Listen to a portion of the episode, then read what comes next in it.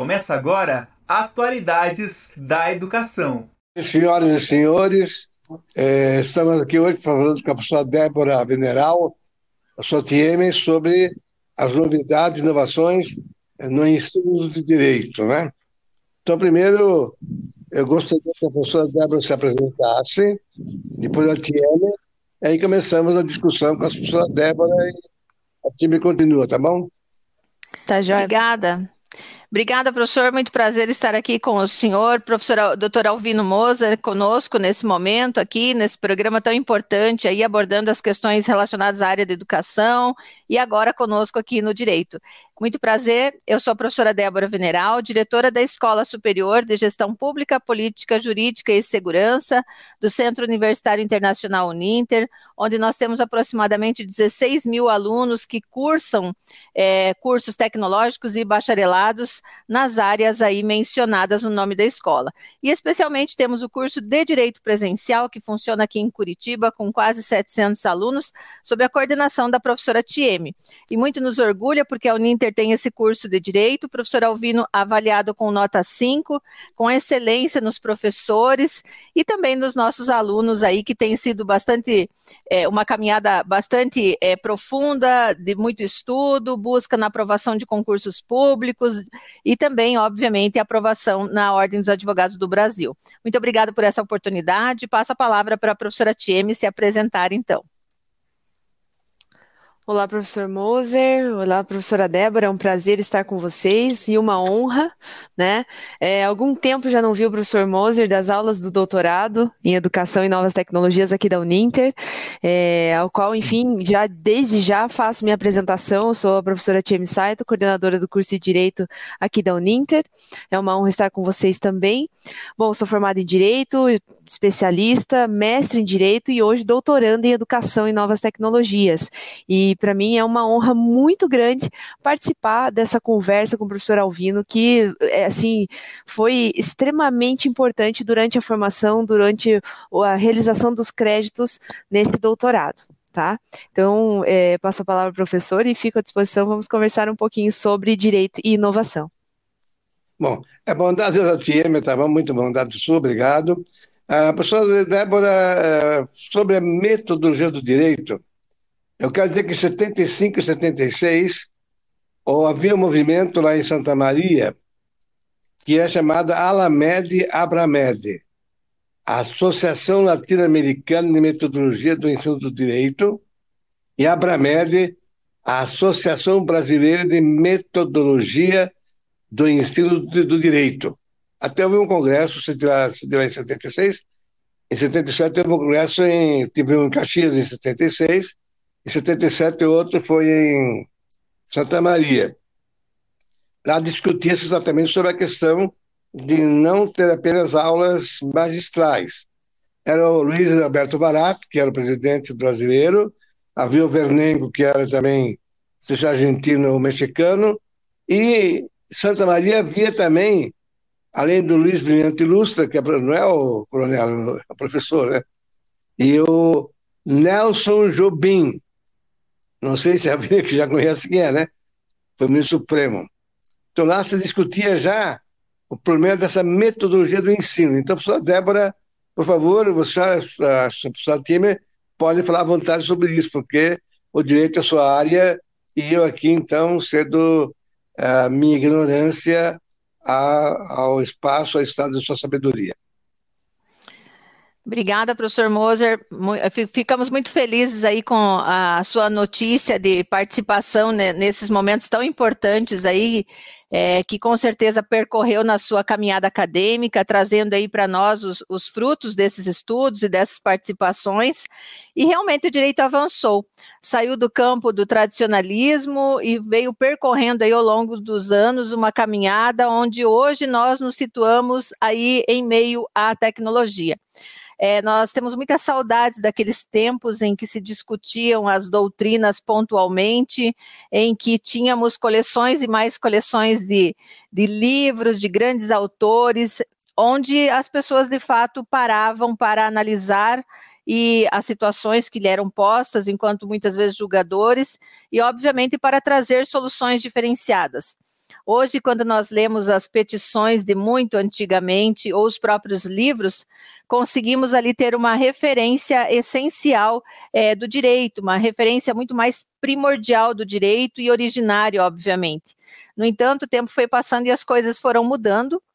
E agora nós vivemos um momento em que nós temos que nos adaptarmos. E, obviamente, com isso, professor Mozart e todos que estão nos assistindo aqui, juntamente com a professora Tieme, as coisas mudaram também no âmbito educacional aplicado aí é, ao ensino do direito, no que se refere às metodologias.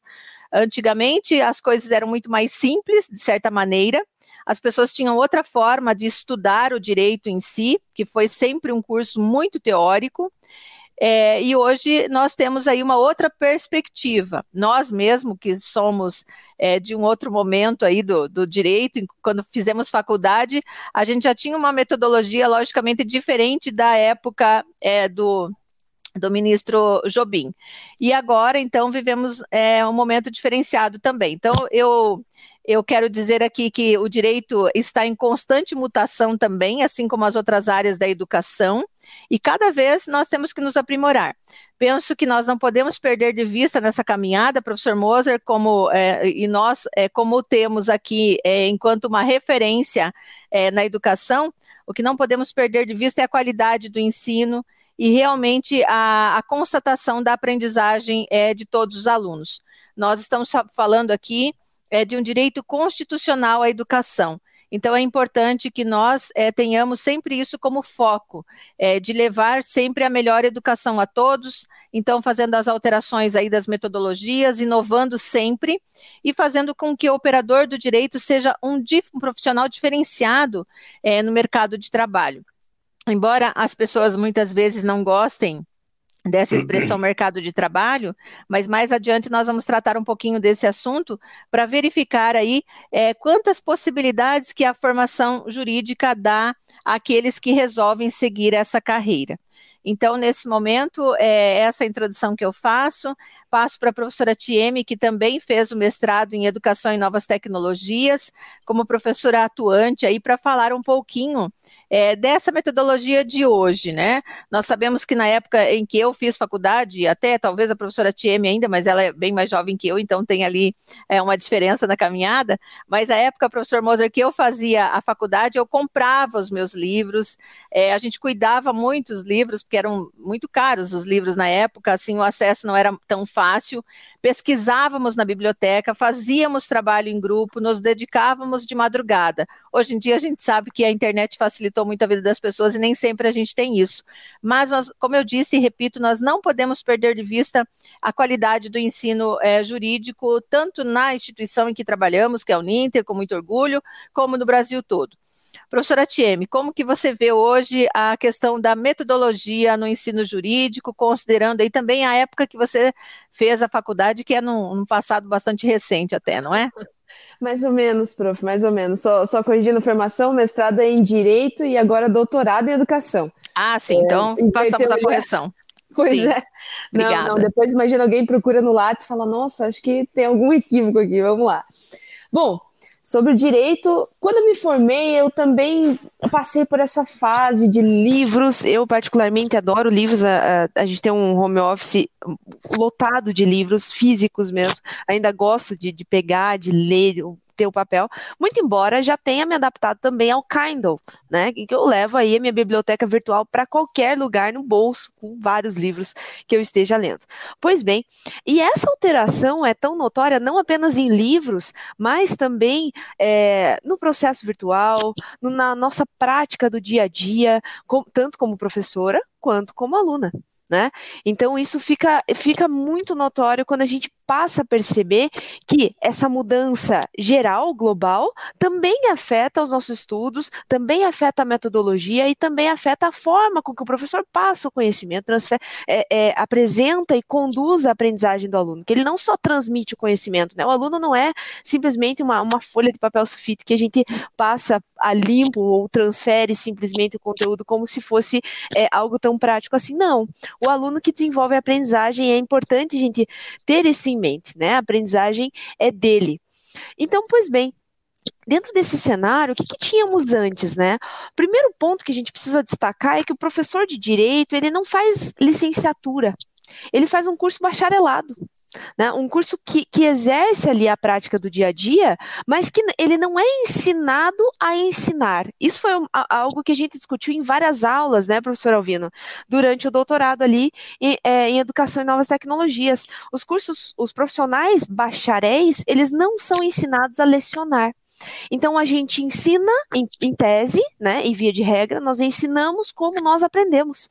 E aí, professora Débora, me corrija se eu, estiver errada. Na sua época, na minha época, o professor é muito provavelmente um juiz, um delegado, um promotor de justiça, um procurador da República, né, é, sentava ali e dois instrumentos eram necessários para ele ensinar direito. Dois instrumentos: a fala e o giz. Só. E o professor não se preocupava tanto ainda nesse momento com, com metodologias, será que ele, como que ele vai pensar em articular a disposição da aula? Ele ensinava como ele aprendeu. E ele sendo especialista na sua respectiva área, em direito constitucional, direito empresarial, direito civil, direito penal, ele falava daquilo que ele atuava, e lógico, de uma maneira muito prática. Por quê? Porque ele é bacharel. Então ele fez uma especialização, fez um mestrado, muito provavelmente em direito, não em educação, né? E pouco nós nos dedicávamos a essa questão pedagógica, essa questão de, de ensino-aprendizagem mesmo, né? Como que, como que funciona a aprendizagem do aluno, como que ele recebe aquele conteúdo. Então, essa, essa, essa mudança de perspectiva do docente é muito importante e também do aluno. E já vou chegar na questão da metodologia, do aluno assumir, é, ter a autorresponsabilidade da gestão do seu tempo, da gestão da sua aprendizagem, da busca por jurisprudências, por artigos científicos, por matérias novas, por julgados e decisões do STF, do STJ e como tem se posicionado o poder legislativo, o poder judiciário, como são as discussões na, na Câmara dos Deputados, na, no Senado Federal, como que o Congresso decide sobre as coisas. Então, o aluno precisou tomar também, é, é, tomar para si a aprendizagem e se, se posicionar como, como ponto, como foco principal desse processo de aprendizagem. Né? E o professor também é, precisou compreender essa dinâmica para que as metodologias pudessem se adequar ao novo modelo global em que nós vivemos hoje, né? É, em que estamos aí numa revolução tecnológica, e lógico, vocês já acompanham isso, estão aqui nos assistindo. Essa é a base fundamental dos nossos dias atuais. Né, em que os dados, as informações, inclusive informações sensíveis, são hoje produtos de valor, são hoje questões de valor. Né? Não só a nível de mercado, mas também, por exemplo, um nicho que surgiu com toda essa revolução tecnológica é de proteção de dados. Tanto que nós temos aí a, a, a LGPD, né, a Lei de Proteção de Dados, que vem trazendo aí um respaldo legal para proteger as nossas informações sensíveis. Esse é um novo nicho que se, que se posicionou no mercado. Outra questão recente, é, que já não é mais tão recente, mas a proteção ali de marcas e patentes e, e, e toda essa indústria que envolve aí mecanismos, por exemplo, envolvendo mídias sociais, né, envolvendo empresas e, e, grandes posicionamentos de pessoas notórias. Então, isso tudo trouxe também para o profissional do direito uma nova perspectiva. E aí, quando a gente fala disso na sala de aula, o que, que isso tem a ver com metodologia, professora? Isso tem tudo a ver com metodologia. Como que eu vou acessar hoje, como que eu vou transmitir ou como que eu vou conduzir a aprendizagem do aluno, direcioná-lo para a aprendizagem, se eu ainda estou lá pensando em falas, em pensando em discursos, em pensando em giz e quadro. Não, eu tenho que trazer isso à prática. Eu tenho que, numa aula de prática jurídica, por exemplo, apresentar para o aluno como que ele vai atuar como advogado no processo eletrônico do Projude, do EPROC, como que o escritório virtual funciona, como que ele vai se articular com outros profissionais do direito, né? Então tudo isso é muito importante. É importante que o profissional do direito esteja adequado, tenha um preparo prático profissional durante as suas aulas e não só um cumprimento de ementa é, de todo o Código Civil, de todo o Código Penal, de todo o Código de Processo Penal, não só análises de casos é, é, simulados ou práticos, mas que ele não saiba atuar. Ele precisa estar preparado para atuar. E a metodologia tem tudo a ver com isso. O professor vai precisar articular conhecimentos, habilidades, né, competências dos alunos, inclusive competências emocionais de relacionamento e, por exemplo, como que ele vai fazer uma negociação como que ele vai entrar num acordo? Como que ele vai enfrentar uma audiência de conciliação? Né? Não adianta a gente formar aí alunos é, profissionais do direito, né? com toda a competência técnica, todo o conhecimento necessário, que sejam, por exemplo, arrogantes, que cheguem numa audiência de conciliação e não consigam firmar um acordo, não consigam conduzir a, a negociação para, logicamente, proteger os interesses daquele que é o seu cliente, né? Então, tudo isso é muito importante. O professor precisa estar atualizado e precisa se abrir principalmente o professor de direito, ele precisa se abrir para essa compreensão pedagógica, essa compreensão da aprendizagem, que nós a grande maioria, e, e, falo isso com toda certeza, a grande maioria de nós não teve esse respaldo de ensinar. Aprender a ensinar também é muito importante. A gente aprende fazendo, né? A gente aprende muito colocando a mão na massa, indo lá, conversando, apresentando as teses, mas esse conhecimento de metodologias também é importante para nós profissionais do direito, principalmente no campo, no ramo da educação, na academia, né? Eu passo a palavra para professores. Eu gostaria de, de lembrar, não sei que as ignorâncias, não sei se me permite, né? Porque eu trabalhei com direito em, mil, em 1999 até 2003, né? Eu dava aula em Toledo para cursos de direito, dava ética, mas o problema todo é a questão que nessa época eu estudava, eu estudava, chamava, chamava eu estudava que era a, a questão do direito Brasil que é formalista, que é mais baseado em Bonaparte e companhia, do que o direito, digamos, o direito realista americano. Então, nesse, nesse ínterim, eu fui, digamos assim, é, sendo, digamos, num congresso que eu tive lá em 80, lá em Bolonha, na, na Itália, é, o congresso aberto pelo Norberto Bobbio, que era sobre direito e lógica. Reason Law. Então, ele, o Norberto Bob fez uma conferência de uma hora e meia sobre ortus ratio ou recta ratio, né? E aí veio McCormick, Gardi, que, é o, que era o, digamos, discípulo de Kalinowski, que tem um livro chamado Lógica das Normas, Logic of Norms, Geologic of Normas, né? Que vem desde von Fritz, da Finlândia, de 1950. Então, Aí eu também em contato com eh, McCormick, cujo livro tenho, que é Liga Reasoning, o, o, o raciocínio, eh, modo de raciocinar do direito que é baseado nele, do, do consequencialismo. E aí conheci também o do, a dona Dworkin, vocês viram falar, a dona Dworkin, que é os três tijolos de Martins Fontes, né, que é, é, o Império do Direito, Direito como como é, são, são três, três tijolos que tem para minha filha, que é advogada, né? Então, que é, digamos, exatamente a questão de julgar as circunstâncias, né? Por exemplo, no, numa discussão de, de 80 páginas, ele discute por que, que tinha que fechar uma, uma represa da GM, GM, GMC lá de, de McDonald's para de, uh, preservar um peixinho que estava em extinção. Outra é sobre um acidente em que a mulher, digamos, pedia é, indenização por ter visto sangue do filho que foi, digamos, é, acidentado. Então, quer dizer, é um direito realista e não apenas formalista como o brasileiro. E, inclusive, a lógica do direito, eu acho que ainda em, em grande parte é aquela lógica aristotélica, né? Da a universal afirmativa, né? negar, universal negativa, particular positiva e a, a particular negativa. A, E, A, E, I, O, né? Mas aí, aí discute, chega o Blanchet, Lenk e outros, e discute o Weinberger, que é um tcheco, né? Discute o seguinte, vem cá, mas qual é a diferença que permitido não é igual a facultativo? Então, não são quatro valores, são seis valores.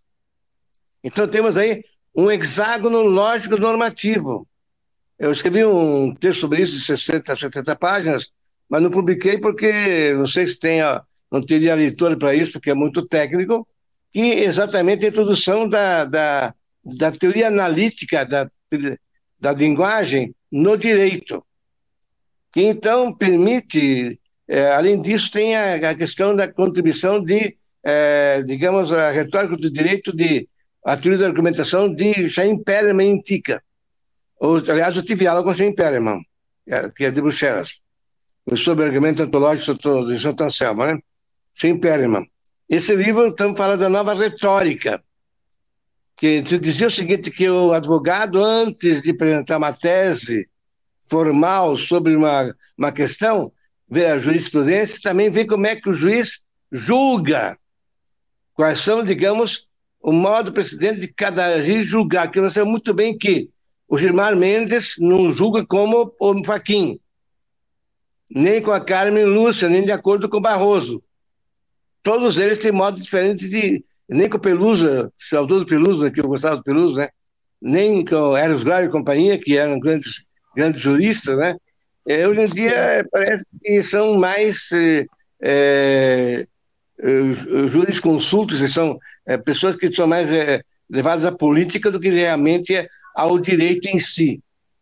A diferença entre Moro e, e Gemar Mendes é, é, é, é, é abissal, né?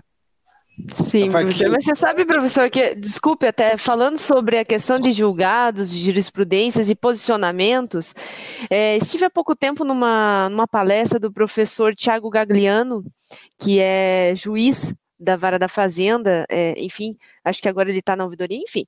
E ele comentou, ele, ele é professor também, ele comentou sobre a questão dos, do, dos robôs que estudam, que projetam aí as decisões é, de juízes, de, de, de câmaras é, é recursais e conseguem aí sinalizar qual é o posicionamento que provavelmente será tomado de acordo com os argumentos que o advogado apresenta.